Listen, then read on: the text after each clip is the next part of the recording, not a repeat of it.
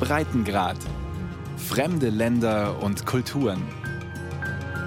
Ein Podcast von Bayern 2.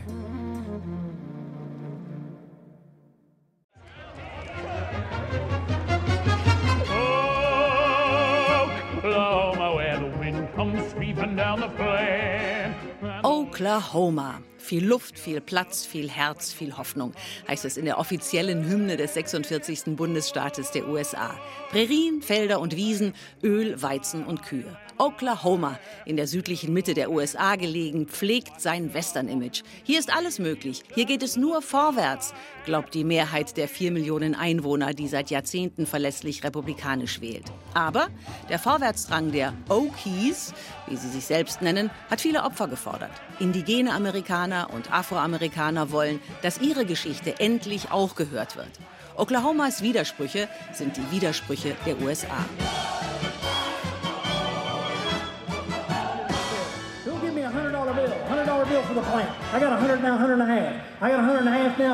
Ein Samstagabend in der Mehrzweckhalle von Duncan im Süden von Oklahoma. Draußen parken die Pickup-Trucks. Drinnen ist die eine Hälfte der Halle abgestreut wie für eine Viehauktion. In der anderen Hälfte sitzen an festlich geschmückten Tischen 700 Menschen und jubeln. Auf der Bühne werden Bierdosen, Topfpflanzen und signierte Küchenschürzen versteigert. So this is our uh, 17th annual. Das ist unser 17. jährliches Fischgrillen, sagt Leon Ferris, der örtliche Vorsitzende der Republikanischen Partei. Eine Spendengala also. Der Erlös geht in den nächsten Wahlkampf der Partei. Die Menschen haben sich fein gemacht. Viele Cowboy-Hüte sind zu sehen, auch Cowboy-Stiefel. Leon Ferris, ein Mann um die 70, trägt ein patriotisch gemustertes Oberhemd mit Flagge, Freiheitsstatue, Mount Rushmore und Kapitol drauf.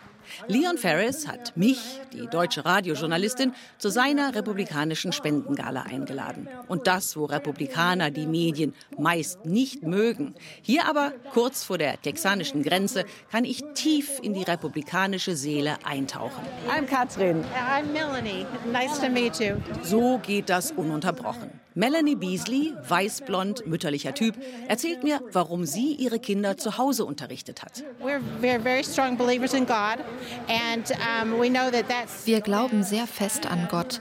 Gott wird heute in vieler Hinsicht aus unseren Schulen entfernt. Und ich weiß nicht, wie man Wissenschaft und Geschichte unterrichten kann, ohne über den Schöpfer zu sprechen. Uh. Larry Stein hat Wurzeln in Deutschland und schwört auf das freiheitliche Oklahoma. We believe in freedom, and we believe less government is best government. Wir glauben an die Freiheit. Wir glauben, eine kleine Regierung ist die beste Regierung. Wir glauben an die Verfassung, an die Meinungsfreiheit und das Recht, eine Waffe zu tragen. uh. Und dann höre ich im Lärm der Halle tatsächlich eine deutsche Stimme. 3, 2, 1, go. Na, endlich geht das Mikro an. Roswitha Schofield stammt aus der Pfalz, hat dort ihren amerikanischen Mann kennengelernt und lebt schon lange hier. Ich habe halt Pferde, habe schon immer Pferde gehabt. Ja. Und in der Pfalz war es halt ii, kein Platz. Und hier, also wir haben 20 Acres und Veranstaltungen überall, wo man reiten kann. Und Kühe haben wir auch. Also ist schon, ist ein Traum. Rosie, wie sie hier genannt wird, schlank, dunkelhaarig, lange schwarze Strickjacke, Skinny Jeans, liebt die Weite von Oklahoma, bemüht sich nur amerikanische Produkte zu kaufen und findet, dass Donald Trump unterm Strich gut für Amerika war. Und Deutschland? Möchte eigentlich nicht mehr zurück. Halt für die Familie, ja, und fürs Essen. Aber geht nichts über deutsches Essen. Dass das bloß Leon Ferris nicht hört. Er ist so stolz auf den Catfish, den Wels, den es an diesem Abend gibt. So anyway, welcome to Oklahoma. Let's give them a hand. Stevens County, wo wir gerade sind, ist selbst für Oklahoma-Verhältnisse sehr republikanisch. Hier hat Donald Trump voriges Jahr 81,6 Prozent der Stimmen bekommen und Joe Biden nur 16,6 Prozent. Weite, Freiheit, Zähigkeit und Gottvertrauen. So beschreiben mir die Oklahomans ihren Staat. Er sei der amerikanischste Ort der Welt, weil hier alles möglich sei. Aber die große Freiheit war und ist nicht allen Einwohnern des Staates gegönnt. Die Geschichte dieses sehr jungen Staates ist eine Geschichte von Vertreibung, Unterdrückung und Mord.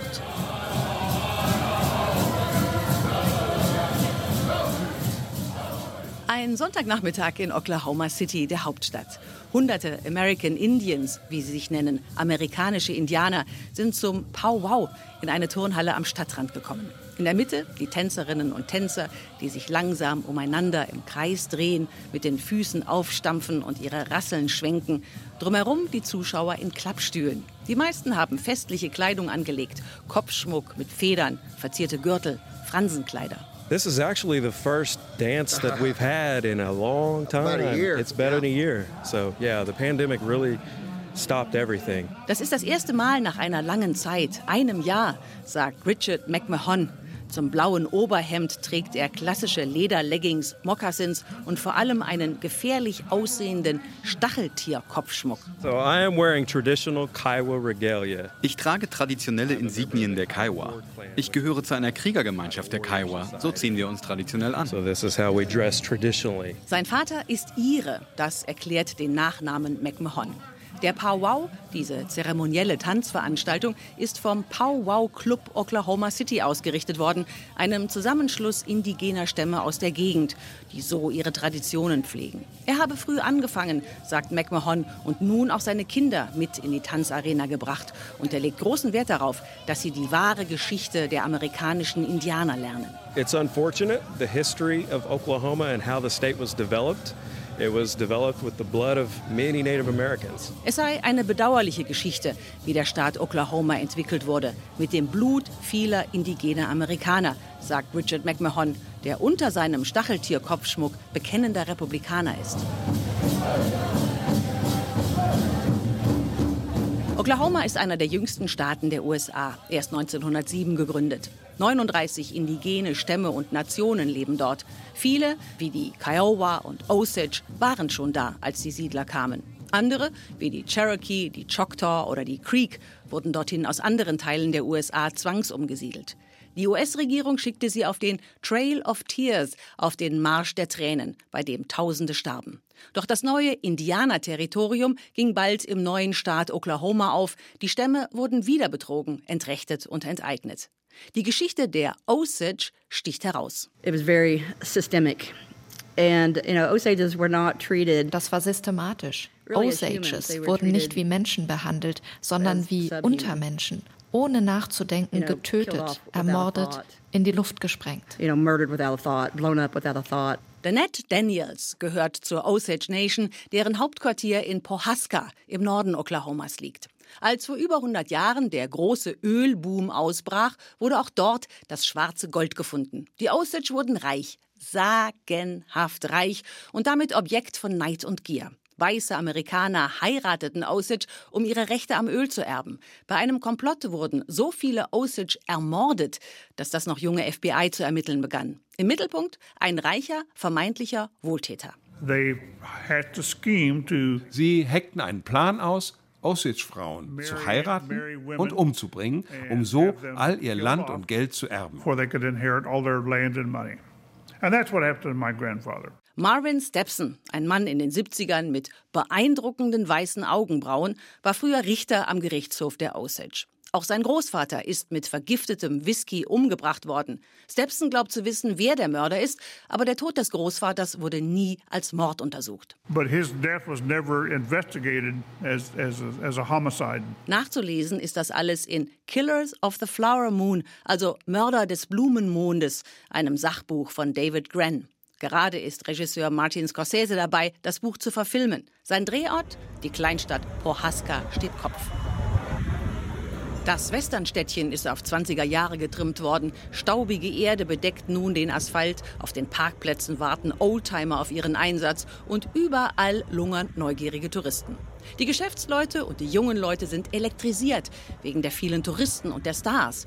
Robert De Niro, Jesse Plemons sind dabei und Leonardo DiCaprio. Alle haben ihn schon gesehen, nur Jesse Millard nicht. Everyone in town except me, I think. yeah, it's horrible. Schrecklich, seufzt die Managerin eines Souvenirladens am Ortsrand von Pohaska. Die Osage aber machen sich Sorgen. Die Erinnerung an die Verbrechen kommt zurück und These are artists and this is Hollywood. They're going to tell the story the way they're going to tell the story. das sind Künstler, sagte Ned Daniels. Das ist Hollywood. Sie werden die Geschichte so erzählen, wie Sie eine Geschichte erzählen. Aber Regisseur Scorsese hat sich mit ihnen getroffen und holt ihren Rat ein. Das macht sie zuversichtlich. Auch der frühere Richter Stepson erwartet, dass ihre Geschichte richtig erzählt wird. The, the people who did that have long, long been dead. Um, so all the only thing we can do really is to disclose their deeds, their evil deeds. Die Leute, die das getan haben, sagt er, sind lange tot. Das Einzige, was wir wirklich tun können, ist ihre bösen Taten offenzulegen. Der Film, so prominent besetzt, wird Prohaska und die Osage weltberühmt machen. Im Städtchen hoffen die einen auf mehr Einnahmen durch Touristen, die anderen auf Gerechtigkeit.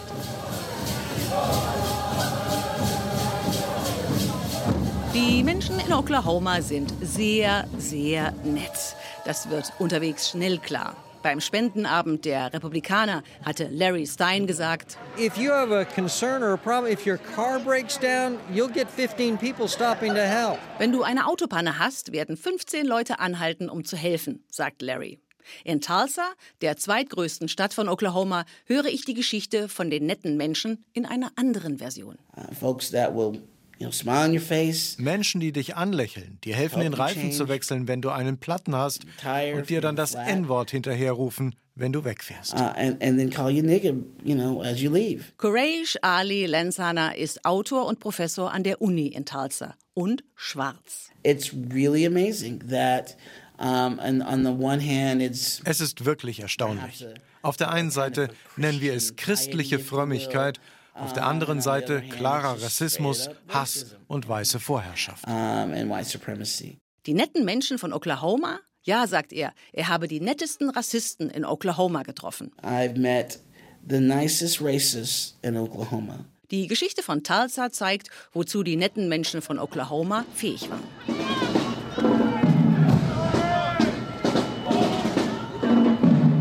Ende Mai zieht eine Parade durch Greenwood, einen Stadtteil von Tulsa. Schulen, ein Motorradclub, örtliche Unternehmer sind dabei. Der Zug geht durch ein Niemandsland, an Neubauten und Baustellen vorbei, an heruntergekommenen Geschäften, unter einer sehr breiten Schnellstraße hindurch, an einer Kirche vorbei. Das sah vor 100 Jahren sehr, sehr anders aus. This was like the richest place for African Americans in the whole country. During the time we were here. Für Afroamerikaner war das der reichste Ort im ganzen Land, erzählt Reverend Dr. Robert Turner von der African Methodist Episcopal Church. Greenwood vor 100 Jahren, das war ein blühendes, von wohlhabenden Afroamerikanern bewohntes Stadtviertel.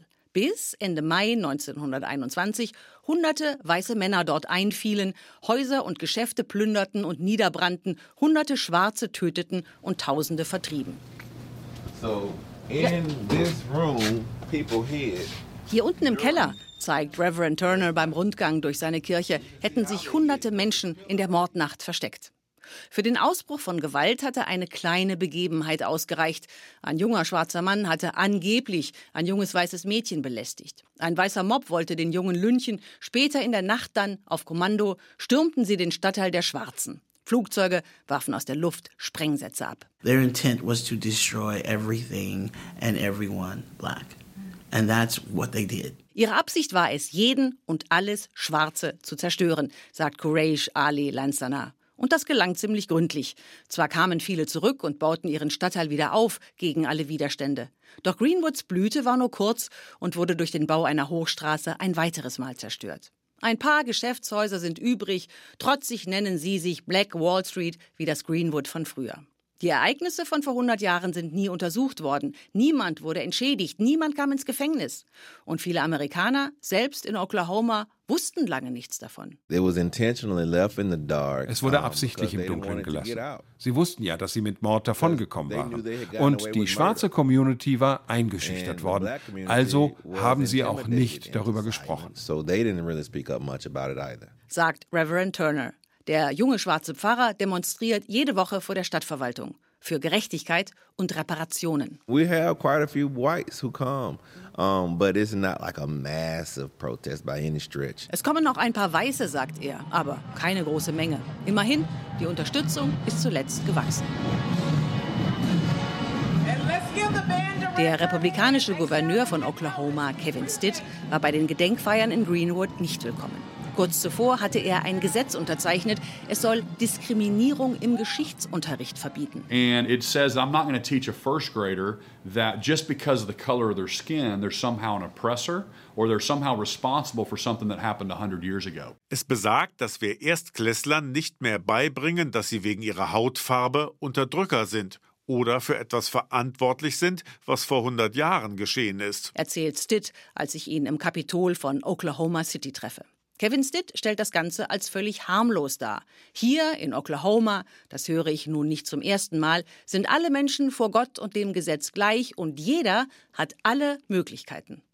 Studenten und Professoren aus dem liberalen Lager sind entsetzt. It's white supremacy at its finest. Das sei White Supremacy, also weiße Vormacht vom Feinsten, sagt Professor Lenzener, denn es setze der Wahrheit mehr historische Scheuklappen auf. Because it is placing more historical blinders on the truth. Das Gesetz ist eines von vielen, mit denen die Republikaner ihre konservativen Werte demonstrieren. Je progressiver sich die Regierung Biden in Washington gibt, desto konservativer wird die Politik in Oklahoma, so scheint es.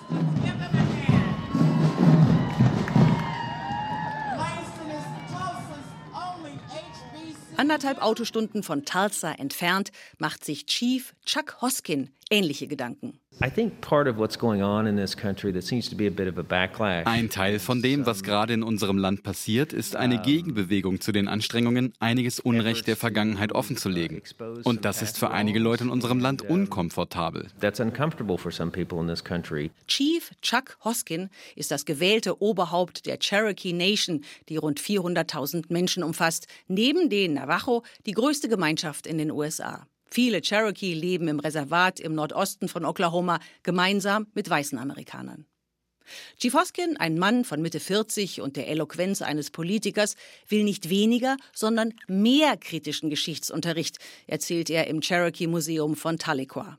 Lange waren die Kultur und die Sprache der Cherokee verboten. In some cases, the language was uh, figuratively and literally beaten out of uh, native children. In einigen Fällen wurde die Sprache regelrecht aus den Kindern herausgeprügelt, sagt er.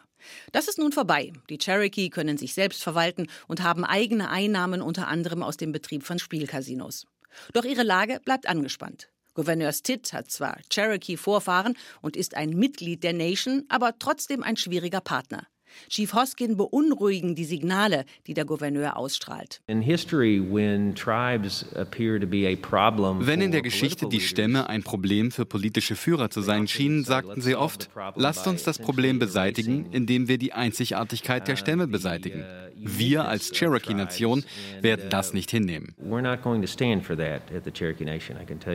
Sehr viel besser aufgehoben fühlt sich Hoskin offenbar von der Regierung Biden, die sich bewusst und betont für die indigenen Amerikaner einsetzt. Allein die Cherokee Nation hat 1,8 Milliarden Dollar aus dem letzten Corona-Hilfspaket erhalten. Das ist mehr als ihr jährlicher Etat, der bei einer Milliarde Dollar liegt.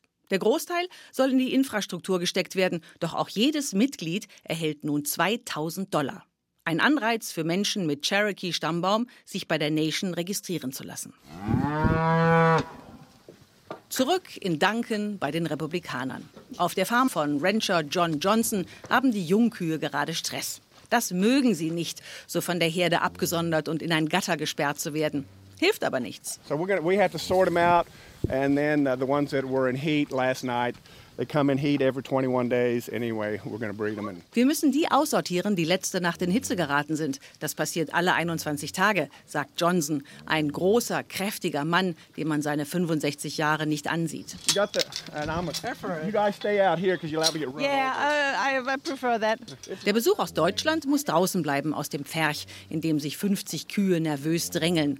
Sohn Derek und Enkelin Madison helfen, die empfängnisbereiten Tiere zu vereinzeln und zwischen schwere Metallgatter einzuklemmen. Und dann streift der Rancher einen schulterlangen Einweghandschuh über, nimmt sein Röhrchen mit dem Bullensperma und befruchtet seine Kühe. Von Hand. Für Stadtmenschen ein ungewohnter Anblick. Es ist ein trüber Tag. Immer wieder weht ein Regenschauer über Felder, Wiesen, mal ein Wäldchen. 1000 Kühe und Kälber besitzt Rancher Johnson und bewirtschaftet 1400 Hektar Weizen. Trotzdem ist er kein reicher Mann. I haven't got a salary from this ranch since 2014 and 15. We couldn't pay ourselves. We had to pay my son. We pay him three thousand dollars a month. His house and utilities, because we can't do it without him. Ich habe mir von dieser Ranch seit 2014, 2015 keinen Lohn mehr bezahlt. Wir können uns nicht bezahlen. Wir bezahlen meinem Sohn 3000 Dollar im Monat, weil wir ihn brauchen. Der Grund sind die schlechten Preise. Für den Weizen gab es im Jahr 2017 so viel Geld wie nach dem Ersten und nach dem Zweiten Weltkrieg. We're working for 100-year-old prices. Wir arbeiten für die Preise von vor 100 Jahren, sagt Johnson. Der Rancher ist sehr religiös, ein wiedergeborener Christ und sehr konservativ. Das ist vom ersten Händedruck an klar. All this malarkey about global warming, it's malarkey. Der Blödsinn über die Erderwärmung ist nur Blödsinn, sagt er. Und? When you read the Bible, they hate the shedding. God hates the shedding of innocent blood and killing an unborn baby. Die Bibel hasse es, wenn das Blut Unschuldiger vergossen werde und wenn ungeborene Babys getötet werden.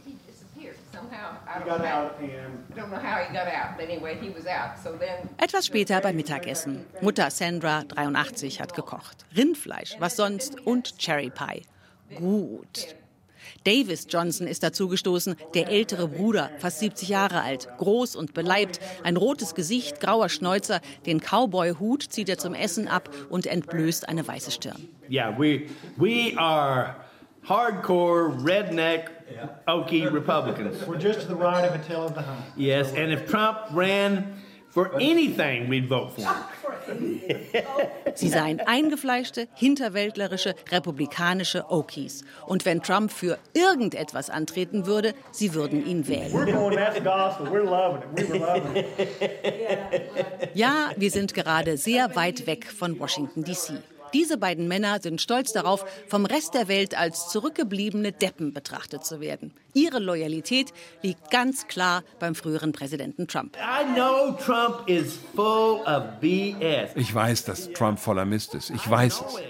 Aber als er die Botschaft von Tel Aviv nach Jerusalem verlegt hat, war ich bei ihm. When he moved the, the embassy from Tel Aviv to Jerusalem, I was right on. Es ist ein außerordentlich unterhaltsames Mittagessen. Es wird viel gelacht. Es geht um übermenschlich große Steaks und alte Thunderbirds. Ich werde mit Herzlichkeit überschüttet. Aber ein klammes Gefühl bleibt. Wenn ich eine Amerikanerin wäre, mit liberalen Ansichten, wäre die Begegnung auch so freundlich verlaufen? Auch wenn es den Klimawandel nach Meinung der Johnsons nicht gibt und sie ohnehin glauben, dass alles Gottes Werk ist, so kommen die politischen Veränderungen auch bei ihnen an. John Johnson hat das Angebot für eine Solarfarm auf seinem Land bekommen. Das könnte eine Million Dollar, also 800.000 Euro pro Jahr bringen. If they do do it, yeah, I'd do it in a heartbeat. Then we could pay off all of our debt. And we pay ourselves a salary. Yippee. Wenn sie es tun, würde er ohne mit der Wimper zu zucken zusagen, sagt er. Dann könnten sie alle Schulden tilgen und sich ein Gehalt zahlen. Yippie!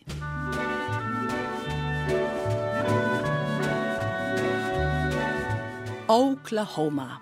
Eine Menge Menschen arbeitet sich hier zäh und gottesfürchtig durch ihr Leben, fest überzeugt davon, dass der Staat sich nicht in ihr Leben einmischen sollte und alles gut wird, wenn alle nur auf die Bibel vertrauen. Und wenn jeder, egal welcher Hautfarbe und Herkunft, nur hart genug arbeitet, kann er sich seinen amerikanischen Traum verwirklichen. Glauben Sie. Aber das ist ja nur ein Teil der Wahrheit. Oklahoma ist auf ungesühntem Unrecht begründet und es ist lange überfällig, dass die Geschichte der indigenen Amerikaner und der Afroamerikaner aufgeklärt und erzählt wird. Oklahomans have to decide what they want to be known for. Die Menschen in Oklahoma müssen sich entscheiden, wofür sie stehen wollen, sagt Reverend Turner aus Tulsa. Wollen sie Mord, Vertreibung, Entrechtung und Enteignung übergehen und weitermachen, so wie sie es immer getan haben? Oder wollen sie sich ihrer Geschichte endlich stellen? Reverend Turner hat Hoffnung. Oklahoma kann es besser, sagt er. Und er hofft, dass die Zukunft das beweist. I think Oklahoma is better than that. And I hope, I hope the future will show that she is. Und wenn Oklahoma es besser kann, dann gibt es auch Hoffnung für die ganzen USA.